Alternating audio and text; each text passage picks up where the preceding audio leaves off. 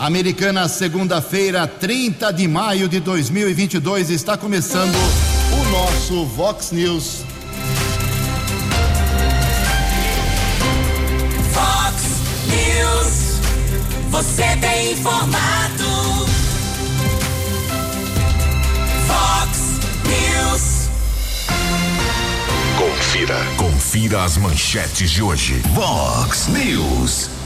Tragédia no bairro Praia Azul, aqui em Americana. Vítima reage e mata ladrão a facada.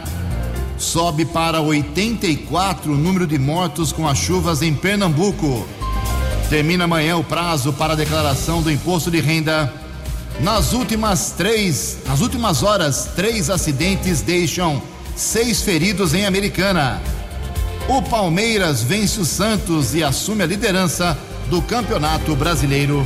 Olá, muito bom dia, Americana. Bom dia, região. São 6 horas e 33 minutos agora, 27 minutinhos para 7 horas da manhã desta linda segunda-feira, dia 30 de maio de 2022. Estamos no outono brasileiro e esta é a edição 3756 aqui do Vox News. Tenham todos uma boa segunda-feira, uma excelente semana para todos nós. Nossos canais de comunicação, como sempre, à sua disposição. Coloque seu nome, um documento, se possível, um contato, para a gente poder aí viabilizar a sua manifestação, encaminhar a sua queixa. jornalismo@vox90.com é o nosso e-mail, as redes sociais da Vox também, todas elas à sua disposição. Casos de polícia, trânsito e segurança, se você quiser pode cortar o caminho e falar direto com o nosso Keller Estuco. Você acha o Keller facilmente aí nas redes sociais, ou então o e-mail dele aqui é keller com k2ls arroba vox90.com. E o WhatsApp do jornalismo, já bombando aqui na manhã desta segunda-feira, 98251 0626. 98251 0626. Muito bom dia, meu caro Tony Cristino. Boa segunda para você, Toninho. Hoje, dia 30 de maio, é o dia das bandeiras. Hoje é dia do geólogo. E a Igreja Católica celebra hoje o dia de Santa Joana d'Arc.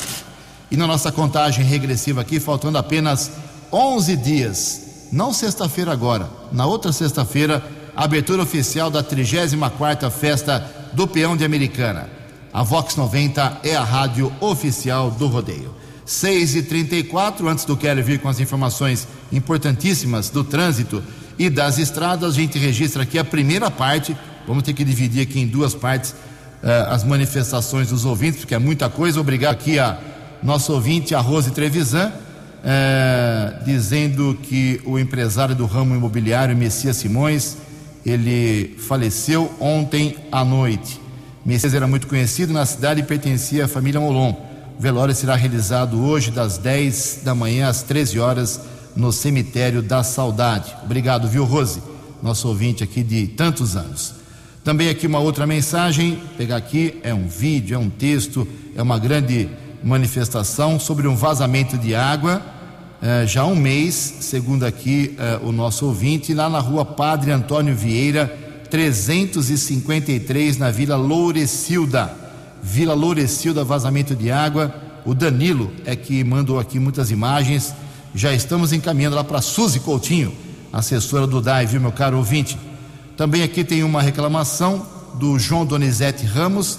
Ele mora na rua Itália, 801, no Jardim Paulistano, em Americana. Vazamento de água. É, quando eu digo aqui que é um caso para décadas, as pessoas acham que eu estou exagerando.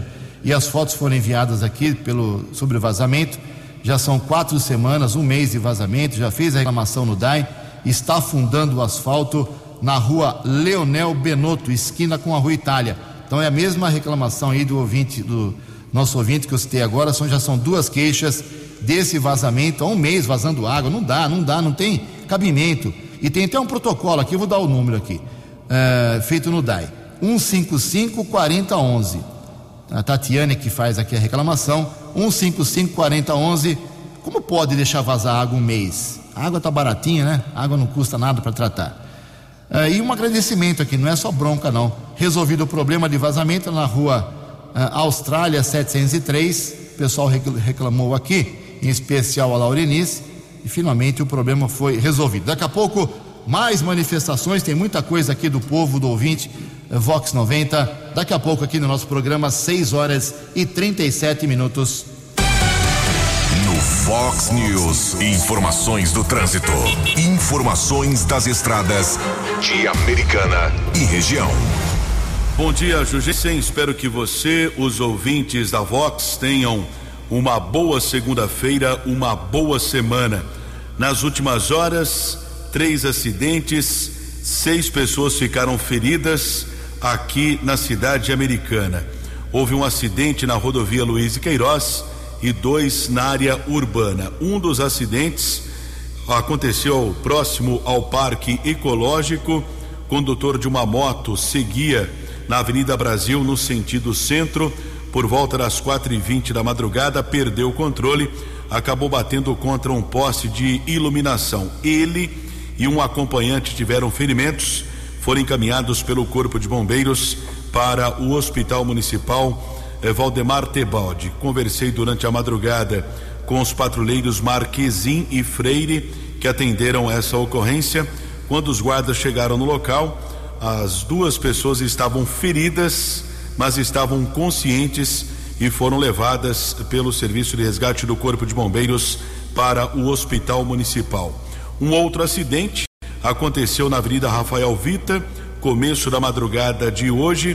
Corpo de Bombeiros informou que o condutor de um Ford K seguia na Avenida Rafael Vita, perdeu o controle da direção em uma curva, depois da curva acabou colidindo contra o muro de um condomínio residencial. Ele e um acompanhante tiveram ferimentos, foram encaminhados também pelo Corpo de Bombeiros para o Hospital Municipal. O quadro clínico dessas duas vítimas não foi divulgado, a ocorrência foi registrada pela Polícia Militar. Mês de maio está terminando.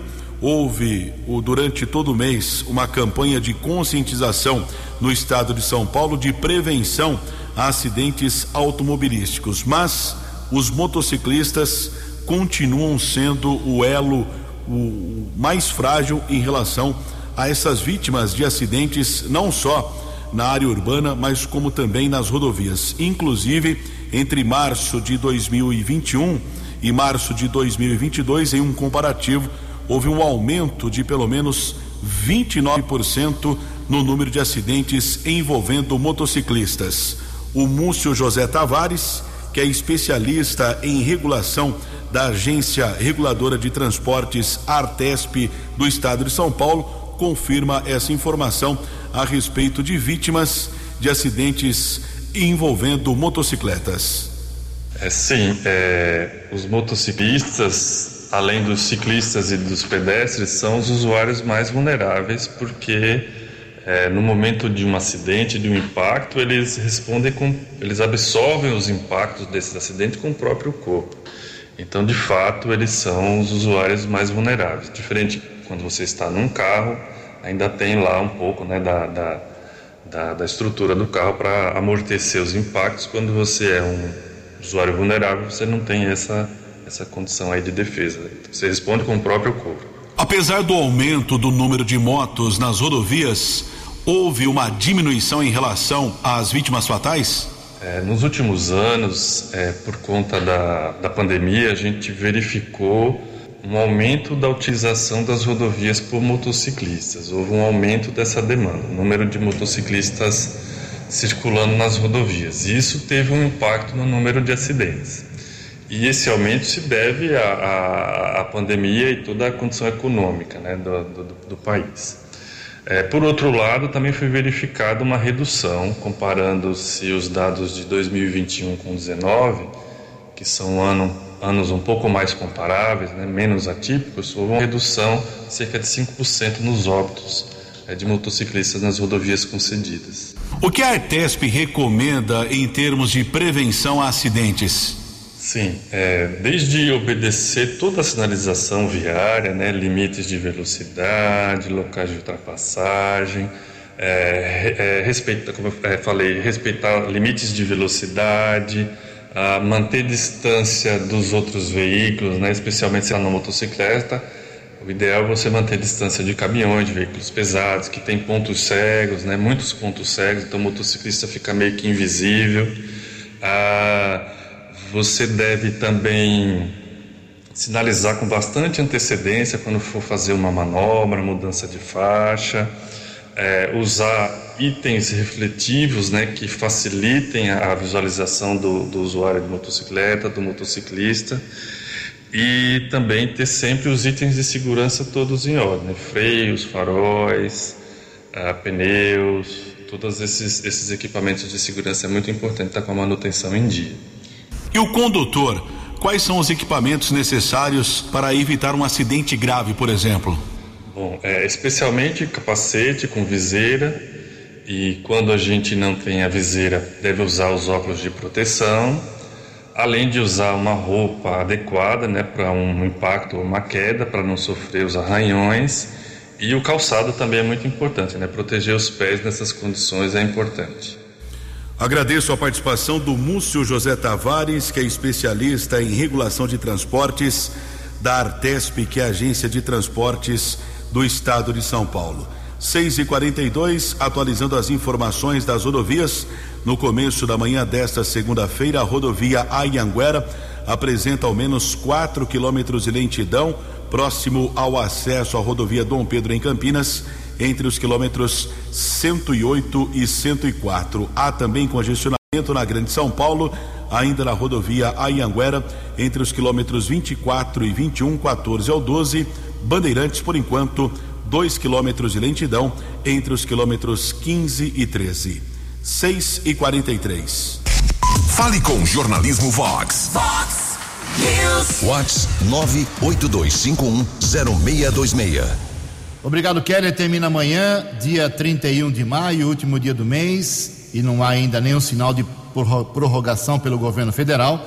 O prazo para a declaração do imposto de renda, apresentação, a entrega da declaração do imposto de renda quem não entrega sofre multa, depende de, do valor a ser declarado, a multa ah, depende disso para poder fazer o cálculo. Então, se você não fez ainda a sua declaração, não apresentou, existe o recurso de você fazer em casa, através de, do programa eh, disponibilizado pela Receita Federal, ou então acionar aí um contador da sua confiança, um escritório de contabilidade da sua confiança. Mas amanhã, 23 horas e 59 minutos, termina o prazo para a declaração do IR de 2021. Em Americana, 6 e 44 No Fox News. Fox News. J. Júnior. E as informações do esporte. Bom dia, Ju. Bom dia a todos. E o Real Madrid é o campeão do futebol europeu, né? E pela 14 quarta vez ganhou do Liverpool, sábado, 1 a 0 o Vinícius Júnior, o nosso brasileirinho, matou a pau. Mas antes do jogo, invasão de torcedores no estádio, spray de pimenta, atraso de mais de meia hora para começar o jogo, vexame do primeiro mundo, né?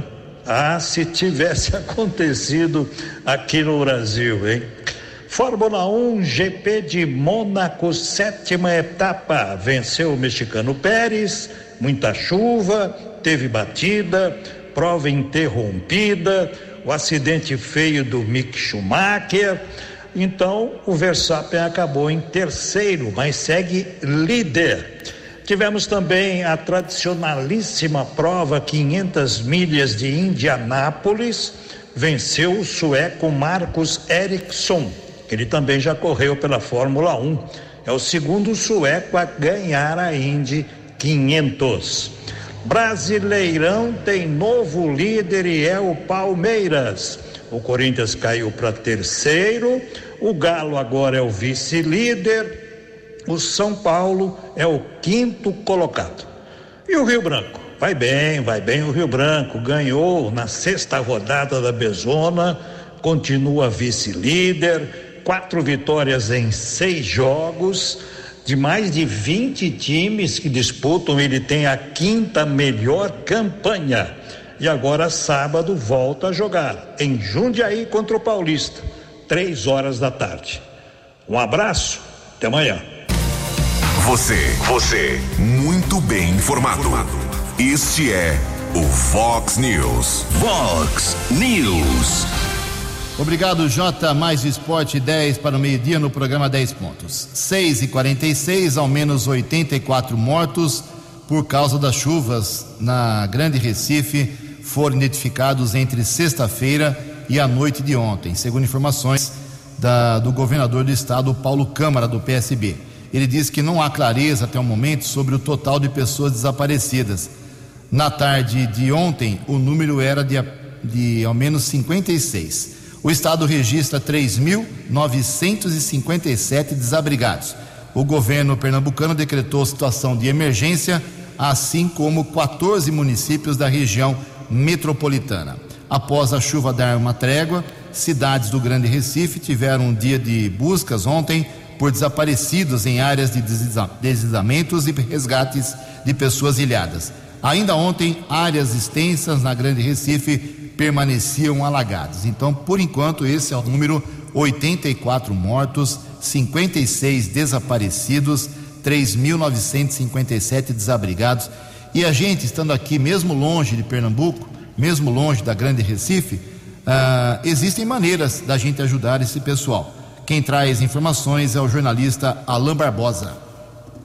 A solidariedade de todo o país é o que as famílias desabrigadas ou desalojadas de Recife precisam neste momento. As fortes chuvas que caem desde a segunda-feira sobre a região metropolitana e também na zona da mata de Pernambuco fez com que milhares de famílias tivessem de sair removidas de áreas de risco. Escolas municipais e estaduais estão sendo utilizadas para acolher as pessoas e entidades se mobilizam para coletar ajuda para as famílias. A Prefeitura de Recife está arrecadando colchões, alimentos prontos, cestas básicas e cobertores em três pontos da cidade. São eles: o Sítio da Trindade, o Parque Dona Lindu e o edifício sede da Prefeitura. Entidades, empresas e instituições religiosas de todo o país que queiram fazer doações em maior quantidade podem entrar em contato com a central de arrecadação pelos números DDD 81 9879 12705 e DDD 81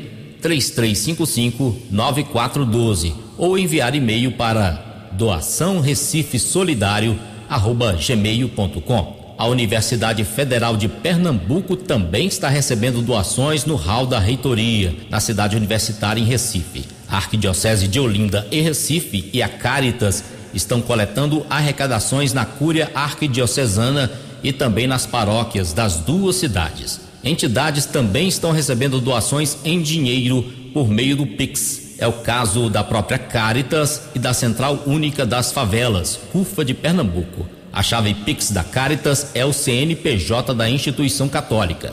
29 420 681 mil ao contrário 29. A chave Pix da CUFA também é o CNPJ da organização. 35 433 107 mil ao contrário 08. Agência Rádio Web com informações de Pernambuco, Alain Barbosa. News. Vox News. Obrigado, Alain. Vamos ajudar. Dez minutos para sete horas. Ninguém acertou no último sábado os seis números do concurso 2485 da Mega Sena, que foram estes: 5, 12, 32, 38, 47 e 60. 5, 12, 32, 38, 47 e 60. 188 pessoas, inclusive uma de Americana e um apostador de Santa Bárbara, acertaram a quina, R$ 46.300 para cada um. A quadra teve 13.400 ganhadores, 923 reais para cada um. E olha só, próximo concurso da Mega Sena pode pagar um prêmio, segundo a estimativa da Caixa Econômica Federal, de 120 milhões de reais. Nove minutos para sete horas. A opinião de Alexandre Garcia. Vox News. Bom dia, ouvintes do Vox News. Hoje eu estou em Porto Alegre. Vou receber agora de manhã, na Assembleia Legislativa, a medalha do mérito Farroupilha. Bom, eu tenho ouvido os gaúchos aqui a respeito da política e está todo mundo surpreso com a desistência de Manuela Dávila. Lembram? Ela foi vice na chapa de Fernando Haddad na última, na última eleição presidencial e agora começou liderando as pesquisas para o Senado, mas começou a perder espaço, inclusive para o general Mourão. E agora anunciou que desistiu. O, a, a, o segredo dessa desistência, de certa forma, foi explicado pelo ex-presidente do PT, eh, Tarso Genro, né, que foi ministro da Justiça eh, no tempo de Lula. Tarso Genro disse que foi falta de união, falta de unidade por causa de bolsonaristas, eh, digamos, infiltrados. Né? E essa unidade era PSOL, PSB, PT e PCdoB, o que surpreende. Outra questão que os gaúchos estão esperando para esta semana é uma decisão do PSDB sobre o seu ex-governador Eduardo Leite. Ele renunciou ao governo do Estado e certamente por alguma coisa importante, que talvez seja uma chapa exclusiva, né, puro sangue dos tucanos do PSDB. E, e, e os tucanos pretendem anunciar dia 2 uma decisão a respeito se ficam com Suzane, com, com Simone Tebet do MDB ou, né, ou se ficam com uma, uma, chapa própria com Eduardo Leite, que perdeu a prévia interna do partido para João Dória. Né? É, agora, os eleitores gaúchos, que eu tenho ouvido, né, táxi, etc., eles têm dito que Eduardo Leite não, te, não seria o mais votado em eleição presidencial aqui no Rio Grande do Sul, embora tenha sido eleito governador, por causa das medidas que ele adotou durante a pandemia não tiveram nenhum efeito sobre a doença, mas tiveram efeito sim sobre a perda de emprego e renda. De Porto Alegre. Para o Vox News, Alexandre Garcia. Previsão do tempo e temperatura. Vox News. A agência Climatempo informa que esta segunda-feira, aqui na região de Americana e Campinas, será de sol muito tímido pela manhã, com chegada de nuvens surgimento de nuvens e possíveis pancadas de chuva à tarde. A máxima hoje vai a 29 graus, aqui na Vox agora 17 graus. Vox News, Mercado Econômico. Seis minutos para sete horas. Na sexta-feira passada, a Bolsa de Valores operou em alta, praticamente estável, subiu apenas 0,05%. O euro abre a semana valendo cinco reais 0,85. O dólar comercial na sexta-feira caiu mais um pouquinho 0,49% de recuo, fechou cotado a quatro reais sete três oito. Dólar turismo vale hoje quatro reais nove quatro meia. Fox News. As balas da polícia com Keller Estocco. Cinco minutos para sete horas. Na madrugada de sábado, a Polícia Militar recebeu uma solicitação que um homem estava ferido nas margens da represa do Salto Grande, região da Praia Azul, aqui na cidade americana. Os policiais fizeram contato com um cidadão que informou que estava em uma chácara quando um homem entrou no local, acabou roubando uma mochila. A vítima reagiu ao assalto e acabou atingindo o homem com um golpe de faca.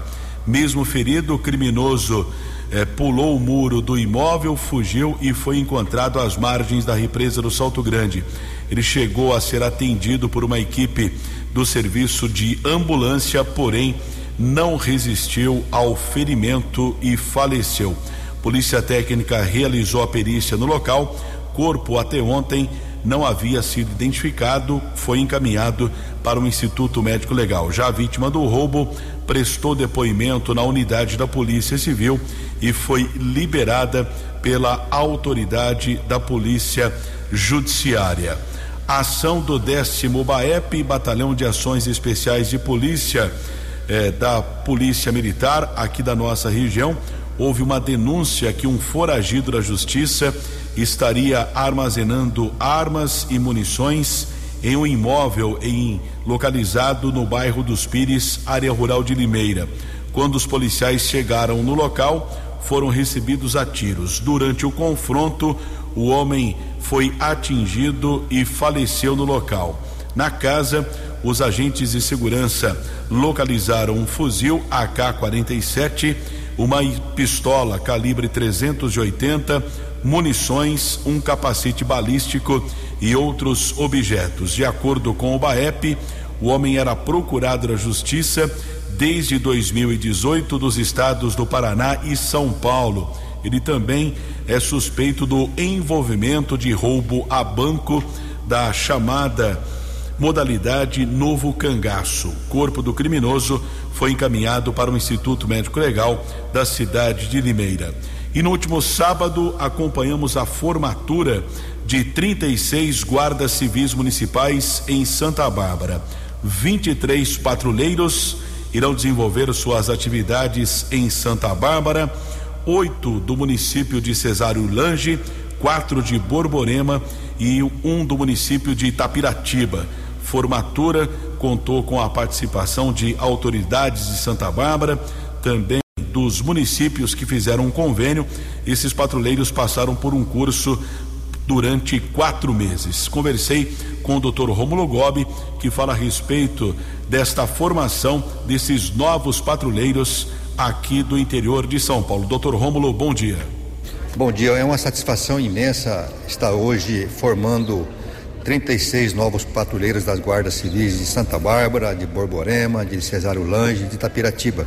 Uma vez que eles passaram por aqui é, por quatro meses, tiveram 810 uh, ah, horas de aula, com enfoque intenso nos direitos humanos e, portanto, acreditamos que eles estão preparados para bem atender a população de suas respectivas cidades. E como é esse convênio, esse intercâmbio com guardas de outros municípios? Perfeitamente. Nós sabemos que existem cidades que não têm condições de sozinha elaborar e ministrar o curso para a formação de guardas civis.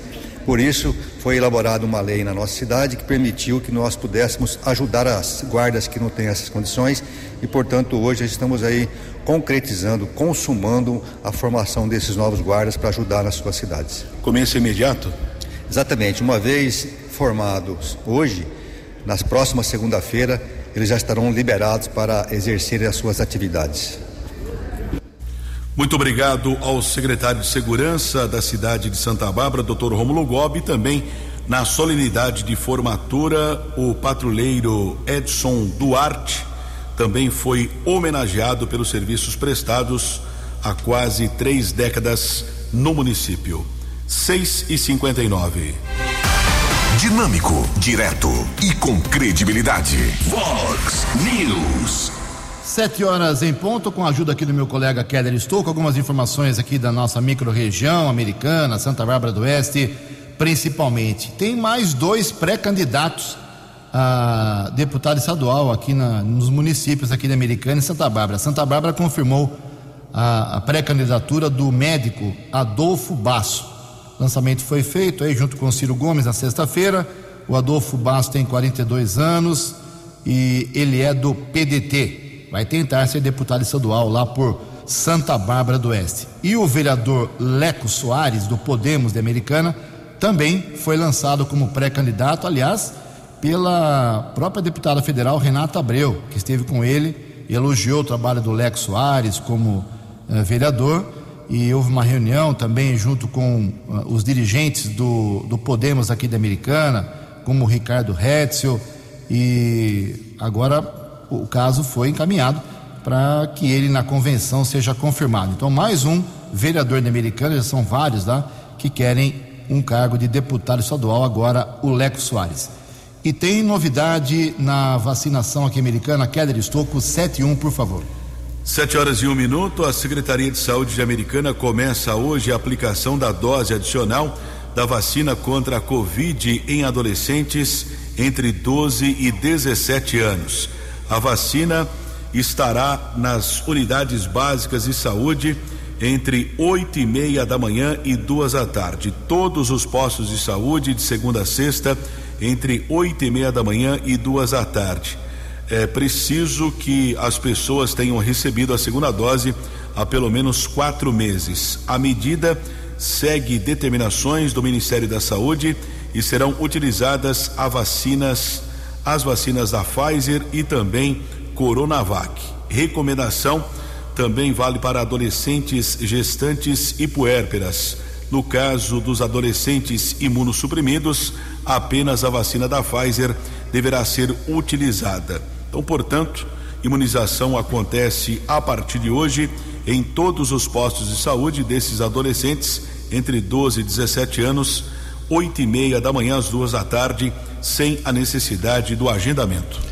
Só colocar na cabeça que a, a Covid não foi embora, está entre nós ainda. Sete horas e dois minutos e tem uma nova doença aí, é só que faltava, né? Chamada de varíola dos macacos.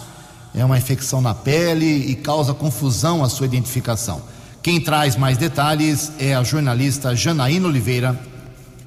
Erupções cutâneas podem ser causadas por muitas coisas, mas a preocupação recente é: são relacionadas ao vírus da varíola dos macacos? Como saber se a irritação na pele pode ser a doença? Segundo a infectologista do Hospital Marcelino Champagnat, Camila Aires, o diagnóstico preciso só é feito por meio de exame. No entanto, é possível diferenciar as bolhas, caroços formados na pele quando se referem à varíola dos macacos de outras enfermidades, sendo que, quando se trata da varíola dos macacos, é observado junto outros sintomas. Primeira coisa que você vai ter que ter então é cansaço, mal-estar geral, febre e vai ter que sentir os nódulos linfáticos inchados, daí vai ter erupções na pele, então vermelha, sem volume, depois volume com bolhas antes de formarem a casca. Então a gente chama de máculas, né, que são vermelhas, depois pápulas e daí tem volumes. Então essas erupções começam no rosto, na boca e depois se espalham em braço perna, mão e pé pés e tronco corporal também, né?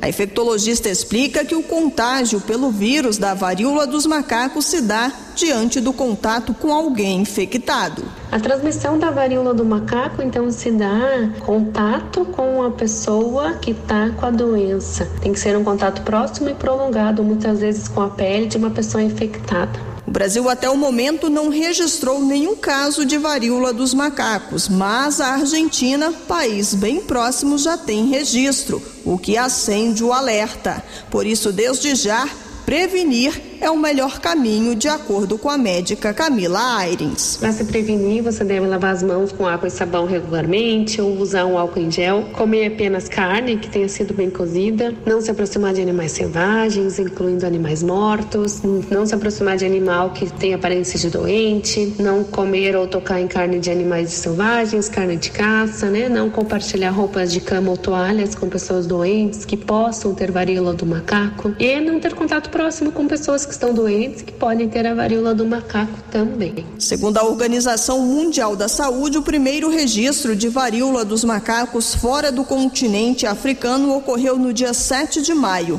O vírus foi detectado em uma pessoa que retornava à Inglaterra após passar um período na Nigéria. Desde então, ao menos 20 países já registraram casos da doença. Já são mais de 200 casos confirmados. Agência Rádio Web, produção e reportagem, Janaína Oliveira.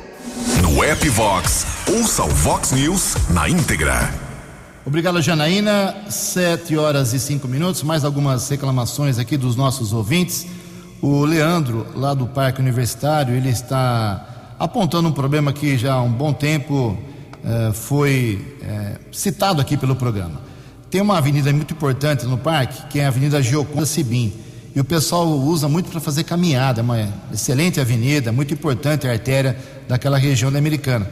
Só que não tem calçamento, é asfalto e acabou. Como é que pode não ter uma avenida como qualquer avenida não ter um calçamento para a pessoa fazer uma caminhada, para andar, se locomover? Não, é, não, é, não dá para entender como é uma prefeitura aprova qualquer loteamento, qualquer benefício, qualquer melhoria no bairro sem esse recurso mínimo que é a calçada para o cidadão.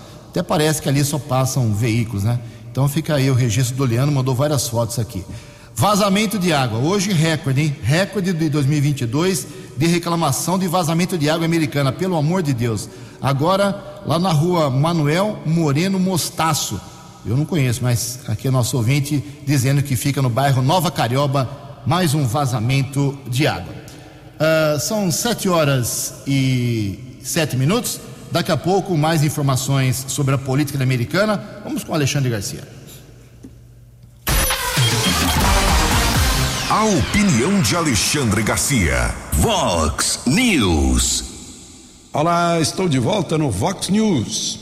Olhem, o, eu achei muito estranho uma postagem do ex-presidente do Supremo, juiz do Supremo, ministro Gilmar Mendes. Ele postou o seguinte sobre aquele incidente lamentável eh, em que a Polícia Rodoviária Federal, cinco agentes da Polícia Federal, mataram um homem que foi abordado numa moto eh, em Sergipe. Ele escreveu: eh, o assassinato do homem negro Genivaldo de Jesus Santos eu acho que todo mundo que vê a foto do Genivaldo agora, depois de chamarem atenção para isso, podem observar qual é a cor dele. Mas será que isso importa? Porque se o advogado do Genivaldo fizesse uma do Genivaldo fizesse uma petição no Supremo ou na Justiça, escreveria assim: Genivaldo de Jesus Santos, brasileiro, casado, aposentado, mas não, não poria a cor da pele mesmo porque a Constituição diz que todos são iguais perante a lei, sem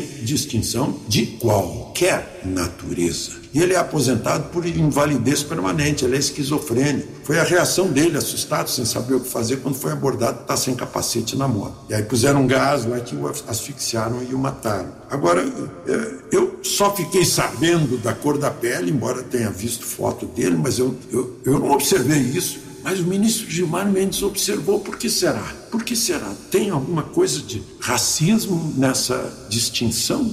Fico, fico me perguntando isso. Eu acho, eu achei estranho isso. Né? É, e ele sendo juiz do Supremo e ver essa diferença e postar o registro disso, meu Deus, eu não sei onde é que a gente vai parar. De Porto Alegre. Para o Vox News, Alexandre Garcia.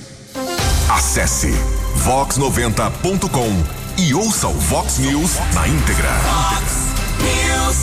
Sete horas e nove minutos, uma triste realidade, mais metade dos alunos com deficiência fora da escola. Informações com Renê Almeida. O acesso à educação de pessoas com deficiência é extremamente preocupante no Brasil. O protótipo do Índice Nacional de Inclusão ou ACOS da pessoa com deficiência aponta que das 150 pessoas entrevistadas entre beneficiários do instituto e familiares, 52% disseram que não frequentam a sala de aula e outros 48% responderam que vão à escola de duas a três vezes por semana. A psicóloga e coordenadora do Departamento de Pesquisas do Instituto Olga Cos, Natália Mônaco, revela as dificuldades para a inclusão escolar. Então, a maior dificuldade hoje são políticas públicas direcionadas à educação da pessoa com deficiência, o que diverge um pouco da educação especial, e a falta de qualificação profissional e adequação das escolas. Né? As escolas para atender pessoas com deficiência, elas não necessariamente devem ter só rampas de acesso e elevadores. Elas devem trabalhar com toda a questão de arquitetura, a questão de barreiras arquitetônicas e considerar também todas as medidas de acessibilidade atitudinal, que é a nossa maior dificuldade. Colocar uma rampa de acesso ao elevador é fácil, difícil é você capacitar profissionais para que de fato eles saibam como atender as pessoas com deficiência. Ela afirma que muitas pessoas se matriculam nas escolas, mas não se mantêm estudando. Natália comenta as consequências disso. Elas acabam dependendo do, do, dos benefícios que o governo oferece, da lei do, do, do LOAS e o, o BPC, que é o benefício de prestação continuada. Então, elas acabam não tendo autonomia e independência inclusive no sentido de autonomiar-se, né? Eu sou fulano de tal, eu tenho esse interesse, eu gostaria de trabalhar naquilo, gostaria de ter o meu dinheiro. Elas simplesmente elas não têm a menor chance de escolha. Outra dificuldade são as diferenças entre as legislações federal, estaduais e municipais, que travam a contratação de especialistas em acessibilidade. A psicóloga defende a elaboração de um plano para a qualificação de profissionais antes do atendimento aos alunos com deficiência. Agência Rádio Web, produção e reportagem, Renê Almeida. Os destaques da polícia no Fox News. Fox News. 7 horas e 11 minutos. Uma mulher passageira de um ônibus foi presa em flagrante ontem pela manhã na rodovia Ayanguera, em Americana. Mais uma ação do policiamento militar rodoviário através do TOR, o Tático Ostensivo Rodoviário. Um ônibus que saiu de São Bernardo do Campo com destino ao estado do Ceará foi interceptado durante a averiguação Uma mulher ficou nervosa, foi detida e na bagagem de mão os policiais localizaram 11 tijolos de maconha e 50 porções de skunk. Ela foi encaminhada para a unidade da Polícia Civil e autuada em flagrante. Tivemos uma outra apreensão de drogas ontem à noite, região do bairro Santa Fé, em Santa Bárbara. Equipe do apoio tático, subinspetor Campos, eh, Vilalon e Andrade. Um, um rapaz foi detido, um adolescente, porções de maconha e cocaína foram apreendidas. O infrator de 17 anos foi levado para a unidade da Polícia Civil e liberado para sua responsável. Keller Estocco para o Vox News. Você acompanhou hoje no Vox News. Tragédia no bairro Praia Azul, aqui em Americana. Vítima reage e mata ladrão a facada. Para 84 o número de mortos com as chuvas em Pernambuco. Termina amanhã o prazo para a declaração do imposto de renda. Nas últimas horas, três acidentes deixam seis feridos aqui em Americana. Americana e Santa Bárbara do Oeste têm mais dois pré-candidatos a deputado estadual. O Palmeiras vence o Santos e assume a liderança do Campeonato Brasileiro. Jornalismo dinâmico e direto. Direto. Você. Você. Muito bem informado. Formado. O Fox News volta amanhã. Fox News. Fox News.